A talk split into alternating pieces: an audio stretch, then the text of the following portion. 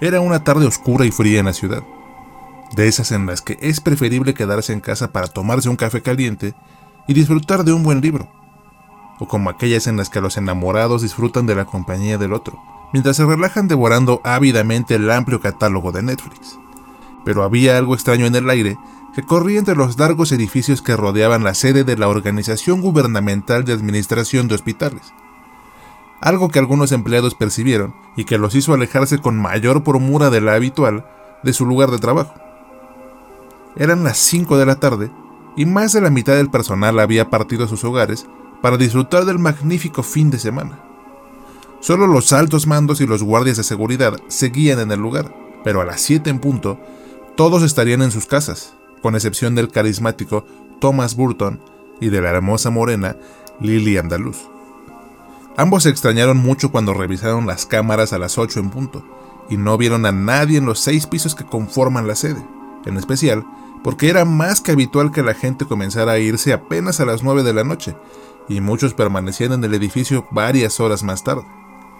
El turno de los vigilantes terminaba hasta las 12 de la noche, cuando los guardias nocturnos llegaban a suplirlos, pero lejos de que se sintieran incómodos por la soledad en la que se encontraban, Thomas y Lily lo vieron como una bendición, en especial porque tenía más de un año que mantenían una relación amorosa aparte de sus respectivos matrimonios. Disfrutaban bastante de coincidir en los turnos y aún con más gente en el lugar, tenían la costumbre de demostrarse su amor intensamente en el cuarto de servicio, y ahora que el lugar estaba solo, podrían disfrutar de cuatro horas llenas de pasión y de una maravillosa compañía y aunque sabían que no estaba bien lo que les hacían a sus parejas, tenían un plan que estaba próximo a culminar. Llevaban varios meses juntando dinero y estaban más que dispuestos a escaparse a las islas del oeste para formar una vida nueva y feliz en las cálidas tierras costeras. Pero de momento, ambos estaban deseosos de disfrutar de una magnífica tarde y se encerraron en el cuarto de servicio, dispuestos a pasar horas y horas demostrándose su amor. Después de un par de intensas horas del más fino y refinado sexo, decidieron echar un vistazo a las cámaras por si acaso. Pero como era de esperarse, no había nada sospechoso. Se disponían a comenzar el segundo asalto, cuando a lo lejos se escuchó un sonido sordo, hueco y poderoso. Aparentemente era el sonido de un corto eléctrico que dio paso a un apagón que duró solo unos segundos. Thomas se vistió rápidamente y se acercó de mala gana al estante donde guardaba todo su equipo. ¿Ves algo en las cámaras, muñeca? Lily se vistió de nuevo y volvió a encender las cámaras para comprobar dónde había sido el corto, pero no encontró nada anormal en ningún sitio. No se ve nada, campeón. Su voz tenía un tono jocoso y al terminar soltó una risita pícara. El hombre sacó un par de lámparas, una caja de herramientas pequeña y un par de radios. Luego giró para ver a Lily de frente y comenzó a bailar con una mala imitación de stripper. Qué bien lo haces, muñeco, Deja eso en la mesa y vamos a seguir con lo nuestro. La mujer dijo esto último en un tono tan seductor que pudo notar la duda en la cara de Thomas. No tardaré mucho, dijo con toda la seguridad del mundo, mientras flexionaba sus brazos musculosos. Sabes que cualquier cosa que pase, tenemos que revisarla. Además ya es hora de un rondín. En todo el tiempo que he trabajado aquí nunca se ha ido la luz, dijo esto con un tono preocupado que dejaba la excitación de lado. ¿Quieres que te acompañe? No quiero que te enfríes, muñeca, comentó mientras le daba un abrazo y un beso en la frente. No tardaré más de diez minutos. Bueno, pero llévate la pistola. Su tono era seco y sumamente firme. No sé cómo explicarlo, bebé. Siento algo raro, como que algo malo va a pasar. Hasta mi piel se erizó de solo pensarlo, explicó al ver el semblante extrañado del hombre. Thomas guardó el arma, se llevó una lámpara, las llaves del lugar y uno de los radios. No tienes de qué preocuparte, nena. Sea lo que sea, lo resolveré y volveré enseguida. Volvió a abrazarla y al separarse un poco se acercó de nuevo para besarle en los labios. Ya solo unos meses más y podremos irnos. Nada de edificios apestosos y ciudades ruidosas. Escuchar esto dibujó una inmensa sonrisa en el rostro de Lily, y aunque aún se sentía rara, dejó que el hombre se fuera a dar el rondín, aunque antes de salir le dijo, la única persona con la que quiero estar eres tú. Voy a dar un chequeo rápido en los fusibles, luego daré un rondín por el edificio y regreso contigo. Aún tengo mucho que darte. Thomas salió al vestíbulo y fue directamente al sótano, al cuarto de energía. Revisó las cajas de fusibles con detenimiento, pero no vio nada fuera de lo común, así que le habló al radio. Muñeca, todo bien en los fusibles, iré al ascensor. La mujer se levantó de la silla de golpe, tomó la radio de la mesa y respondió. Perfecto, amor. Ten cuidado. Llegó al elevador y subió hasta el sexto piso sin problemas. Descendió apuradamente por las escaleras y comprobó que no había ni un alma en el lugar. Todos los pisos estaban oscuros y en total silencio. Solo faltaba checar la primera planta. El último y regreso, muñeca, dijo esto derrochando seguridad y con una maravillosa sonrisa en su rostro. Supongo que solo fue un apagón general. Su voz sonaba rara y algo apagada. Anímate, preciosa, dijo esto tan fuerte que su voz resonó en las escaleras incomodándolo un poco. Te dije que no había nada de qué preocuparte. Ahora prepárate para... Thomas no pudo terminar la oración, ya que se quedó boquiabierto por la horrible visión que tenía delante de sus ojos.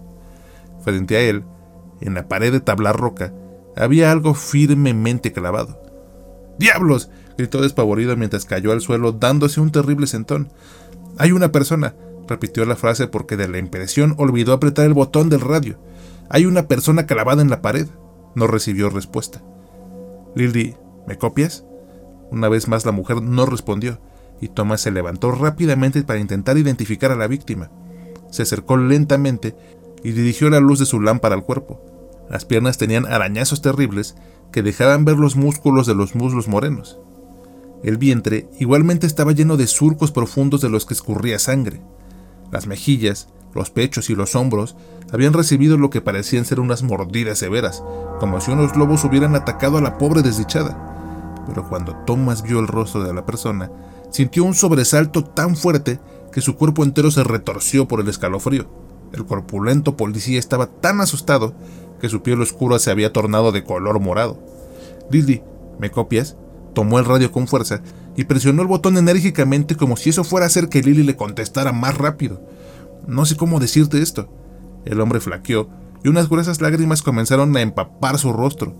Tal vez pasaron unos cinco minutos y Thomas no podía hacer nada. Su mente simplemente no podía procesar lo que estaba viendo. Y es que frente a él yacía clavado el cuerpo mutilado y medio devorado de Lily. No puede ser posible. Estaba hablando con ella solo unos segundos antes de encontrarme con esto, pensó mientras seguía intentando hallarle lógica al asunto. Aparentemente Lily llevaba ya varias horas muerta, o por lo menos eso indicaba la sangre seca salpicada en las otras paredes. Tengo que volver a la sala de servicio y pedir refuerzos, pero ¿qué diablos les voy a decir? La radio emitió estática y Thomas aún guardaba la esperanza de escuchar a su amada, pero lo que salió de la bocina fue una voz difícil de describir una voz que no pertenecía a un hombre o a una mujer, pero que podría sonar como ambos a la vez. Tomás, ¿por qué no vuelves para que podamos seguir cogiendo como animales, eh? Al terminar la oración, una risa malsana extraída del mismísimo infierno saturó la bocina del radio, y luego comenzó a sonar en todos los pasillos del primer piso, invadiendo el lugar por completo. El hombre salió corriendo enloquecido hacia la escalera, rumbo a la salida principal, pero al pie de la escalera logró ver lo que parecía ser un hombre tan delgado y pálido que tenía el aspecto de un esqueleto. El terror fue tal que se paralizó por completo. Se quedaron viendo un par de minutos que se sintieron como una eternidad. Y entonces, Thomas se armó de valor y le gritó, ¿Quién es usted? Al decir esto le apuntó con su arma. Quédese donde está e identifíquese. No sabía de dónde había salido ese impulso de valentía, y realmente lamentaba estarle hablando porque lo que menos deseaba era escuchar la voz que esa cosa pudiera tener. El tipo hizo caso omiso a la pregunta y actuó más como si lo hubieran recibido cálidamente que como si lo hubieran amenazado. Alzó la vista, le dedicó una mueca espantosa y subió un escalón con una agilidad estremecedora para alguien con una apariencia tan frágil. No llevaba ropa en su huesudo cuerpo, y el hecho de que no tenía un solo cabello lo hacía ver más como una calaca demoníaca. Su rostro tenía algo siniestro, o más bien carecía de algo esencial. Era difícil de explicar, pero la falta de naturalidad en sus facciones y el brillo amarillento de sus ojos eran suficientes para intuir que no era enteramente humano. Deténgase, si da un paso más, le voy a disparar. El tipo comenzó a reírse lentamente, y a Thomas se le ablandaron las extremidades al escuchar el repugnante silbido que hacía al emitir sonidos. Cariño, dejamos algo inconcluso. Su voz sonaba exactamente igual a la de Lily. Solo que ahora yo te cogeré a ti. Su expresión se volvió tan bestial que parecía que los ojos se le iban a salir, pero lo peor era su voz, que de nuevo sonaba repulsivamente ambigua. Una repugnancia sin igual recorrió todos los poros de Thomas, ya que le pasó por la cabeza que tal vez tuvo relaciones sexuales con aquella criatura, pero salió rápidamente de esa aberrante elucubración cuando se percató de que el tipo ahora corría hacia él mientras gemía enérgicamente con la voz de Lily. La sensación de vómito intempestivo abordó a Thomas con tal fuerza que le costó mucho trabajo frenarla, y mientras reprimía las arcadas, disparó dos veces en el pecho de aquella criatura, causando que perdiera el equilibrio y que cayera de rodillas a la mitad de la escalera. Te voy a despellejar, maldito hijo de perra. Su rostro irradiaba una ira tan intensa que casi podía verse humo saliendo de sus ojos. Luego se levantó como si nada y comenzó a reírse de una forma tan estruendosa que sus carcajadas retumbaron en las ventanas del edificio. Thomas no podía creer lo que veía. Se sentía tan aterrado que casi se desmaya, pero logró controlarse y echó a correr en dirección contraria con rumbo a los elevadores. Te voy a encontrar mal nacido, y cuando lo haga, te voy a voltear de adentro para afuera. La maligna voz de la criatura se escuchaba en todos lados, y Thomas llegó a pensar que incluso sonaba dentro de su mente. Siguió corriendo hasta el centro del edificio y presionó el botón de todos los ascensores con la esperanza de que alguno estuviera cerca y pudiera irse cuanto antes. A su espalda pudo sentir un calor intenso, y al girar la cabeza para ver qué era lo que lo generaba, vio que el tipo se acercaba a gran velocidad y que una intensa aura amarillenta lo acompañaba. De pronto, el primer ascensor de la izquierda llegó, y sin perder un segundo más, Thomas se abalanzó hacia él. Presionó el botón del sótano sin fijarse mucho en lo que hacía, porque mientras las puertas se cerraban, pudo ver que el delegado cuerpo del tipo se estaba deshaciendo lentamente. El ascensor bajó un piso y luego siguió bajando otros tres pisos más. Thomas quedó sorprendido y aterrado, porque se suponía que debajo del sótano no había nada más. Pensó que se había vuelto totalmente loco, y esa idea lo alivió un poco, porque tal vez eso quería decir que Lily no estaba muerta y que no había un hombre demoníaco en las oficinas, pero cuando las puertas se abrieron, cualquier fantasía se borró de inmediato de su mente. Delante de él, un vestíbulo gigantesco se extendía por varios metros. Las paredes de un color blanco inmaculado eran iluminadas por grandes lámparas que lanzaban poderosos chorros de luz que alumbraban por completo la estancia. Un mostrador inmenso cubría unas enormes puertas de cristal quedaban a un lugar que se veía todavía más grande. ¡Carajo! exclamó dando chillidos cuando las puertas comenzaron a cerrarse de nuevo, y rápidamente extendió un brazo para que se volvieran a abrir al tiempo que salió del elevador a gran velocidad. ¿Quién está ahí? Una voz apagada y rasposa habló desde algún punto del vestíbulo. Soy el guardia de seguridad, me llamo Thomas Burton, dijo con un entusiasmo que él mismo sintió chocante. ¿Quién es usted? Identifíquese. Estoy detrás del mostrador. Venga, rápido. El tono sonaba más desesperado que amenazante, así que Thomas se acercó al lugar. Al llegar vio que el director general Anthony Clifton yacía tirado en el suelo, medio recargado en la cajonera del mueble. Señor, ¿qué ha pasado? preguntó con una preocupación genuina. Se liberó. Esa cosa escapó y mató a todos aquí. Thomas fue presa de un escalofrío que se sintió como un puñetazo directo a la nariz. Lo sé, estoy huyendo de él, le echó un ojo al teléfono y pensó en pedir refuerzos cuanto antes. Pediré refuerzos. Espero que manden por lo menos a una docena de elementos. Llama a este número. Contestarán de inmediato. Le extendió una tarjeta con un símbolo extraño y varias formas de contacto. Pide hablar con Vernon y cuando atienda, solo dile que se ha escapado el número 15. ¿Estás seguro? Vi lo que esa cosa es capaz de hacer y... Haz lo que te digo, hijo. Si el cuerpo se destruye, no habrá manera de contenerlo. Thomas tenía tantas dudas que no sabía qué preguntar primero. Se sentía confundido, triste y sobre todo sumamente asustado, pero no perdió tiempo e hizo la llamada. Sí, buenas tardes, ¿puedo hablar con Vernon? Él habla. Se escapó el número 15. El señor Clifton está herido. Aquel hombre no dijo nada más y colgó el teléfono. Thomas marcó a la Central General de Seguridad y solicitó refuerzos de inmediato. Señor Clifton, ¿qué pasó aquí? ¿Qué es esa cosa que se escapó? Lamento que tuvieras que estar aquí hoy, Tomás. Estábamos muy cerca de lograrlo. Pero eso que entró en su cuerpo no era Carlton. Señor, ¿qué diablos hacen aquí abajo? Esto es muy confuso. Y esa cosa mató a mi... mató a mi compañera, de la peor manera posible. Merezco cuando menos una explicación. Tomaste el elevador privado. Cuando se fue lo dejó desbloqueado. Aquí investigamos al alma y al cuerpo. Descubrimos cómo capturarlas y luego volver a introducirlas en otros receptáculos. Hizo una pausa para tomar el aire y continuó. Pero no salió como esperábamos. Estábamos seguros de que teníamos el alma de Rick Carlton, quien estaba ya muy enfermo, y se ofreció para el experimento. Pero no era él. Lo que metimos a ese cuerpo no era Carlton. No sé en qué momento lo perdimos, pero el alma que tiene esa criatura no es la de un humano. Thomas se percató de que el hombre sangraba copiosamente de un costado y pensó que no le quedaba mucho tiempo de vida. ¿Y ahora qué hacemos? preguntó Thomas nervioso. La verdad, es un verdadero milagro que sigamos con vida, hijo. Solo queda esperar a que Vernon llegue. No debiste llamar a tus compañeros. Si vienen antes, todos morirán horriblemente. Thomas le dedicó una mirada fría y solo se limitó a mover la cabeza en desaprobación. De pronto, un estruendo se escuchó en los pisos de arriba. Maldita sea, creo que ahí viene, dijo Thomas mientras se ponía cubierto detrás del mostrador. Dígame, ¿hay alguna otra forma de salir de este sitio? No la hay, solo el elevador. Las puertas del ascensor se abrieron y la criatura que ahora estaba casi totalmente despellejada y con los músculos expuestos entró al lugar de golpe. El señor Clifton se levantó con sus últimas fuerzas y enfrentó a la bestia. La criatura se abalanzó sobre él y lo lanzó violentamente contra la pared, manchando de sangre las relucientes paredes del vestíbulo. Sé que ya vienen, los escucho entrar. Este cuerpo desaparecerá pronto, pero el tuyo me durará un buen rato. Dijo esto y vio a Thomas como quien ve a un filete después de un arduo día de trabajo. La criatura hizo un movimiento con sus sanguinolentas manos y extrajo el alma del cuerpo de Clifton, liberándola descuidadamente.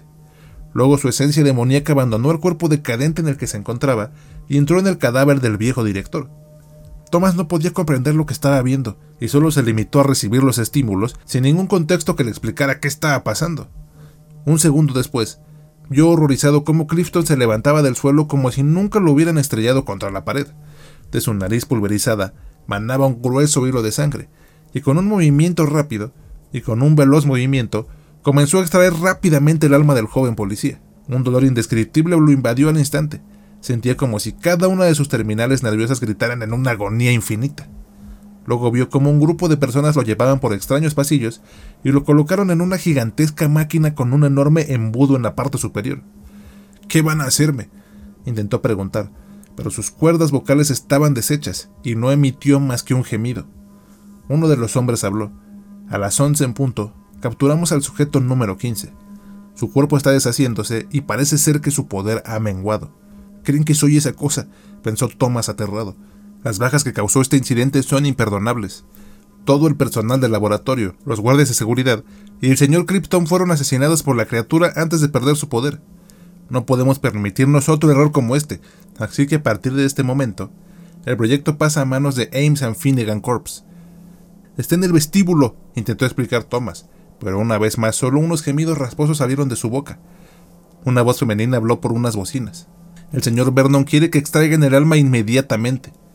Entendido. Inicia el proceso de extracción en 3, 2, 1. Un estruendo ensordecedor invadió la sala, y lentamente el alma de Thomas fue extraída del cuerpo decadente en la que fue puesta momentos atrás. Del techo cayó una enorme burbuja con un material desconocido, y poco a poco el alma de Thomas fue pasando por el embudo y rellenando la esfera. Cuando la última parte del alma salió del cuerpo, Thomas nunca más volvió a tener conciencia de nuevo. El alma se ha extraído correctamente. Hemos contenido el sujeto 15 por muy poco. Sugiero reforzar la seguridad. El hombre no terminó de dar su sugerencia, porque una mano había atravesado su cuello en segundos. A su espalda, Thomas, o lo que ahora habitaba su cuerpo, comenzó a reírse a carcajadas, hasta llenar todo el lugar con la estridencia de su risa.